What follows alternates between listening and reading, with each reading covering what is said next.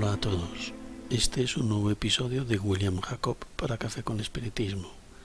Hoy traigo a nuestra reflexión un mensaje del libro Instrumentos del Tiempo, titulado A través de la reencarnación, por el espíritu Emmanuel y psicografiado por el medium psicosavier. Sería preferible que no hubiese necesitados y mendigos en la tierra que estuviesen a la espera de abrigo o de pan si es justo deplorar el retraso moral del planeta en el que se aprecia la privación y la necesidad, examinémonos a nosotros mismos cuando nos inclinamos hacia la ambición desmedida y veremos que la penuria a través de la reencarnación es la enseñanza que corrige nuestros excesos. Sería preferible que no hubiese mutilados y enfermos pidiendo alivio y medicinas si es comprensible lamentar las limitaciones físicas que conllevan a diario a cuadros de sufrimiento, observemos el pesado lastre de animalidad que guardamos en nuestro propio ser y reconozcamos que sin las enfermedades del cuerpo, a través de la reencarnación, sería casi imposible mejorar las facultades del alma. Sería preferible que no hubiese niños infelices despertando angustia en el hogar o lástima en la calle.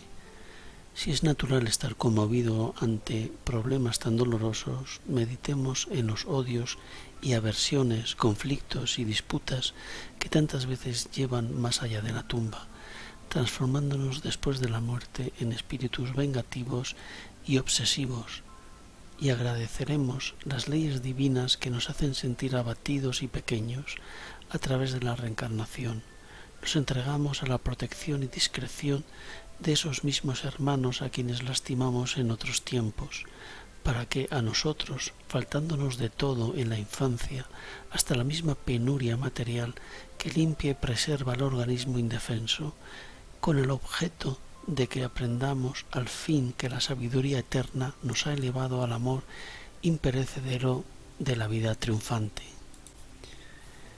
Tierra bendita, tierra que tantas veces maldecimos en tiempos de desgracia o en momentos de ignorancia, te agradecemos los dolores y aflicciones que nos ofreces como botín de nuestros propios errores y rogamos a Dios que fortalezca nuestros propósitos de equilibrio y superación, para que algún día podamos recompensarte de alguna manera por los beneficios con los que nos has prodigado durante milenios y milenios a través de la reencarnación.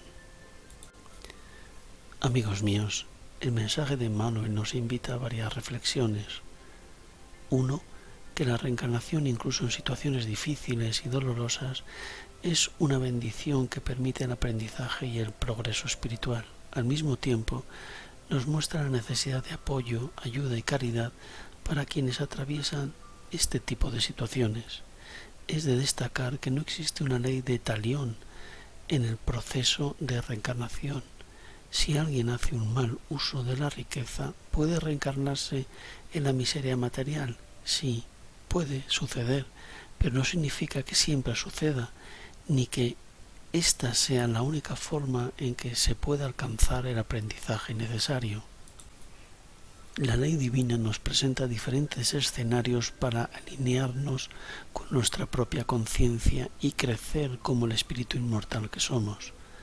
Más importante que preocuparnos por el pasado es centrarnos en lo que podemos hacer hoy, por nosotros mismos y por los demás, para que todos tengamos un futuro mejor. Que Jesús nos inspire y nos ayude a encontrar el mejor camino.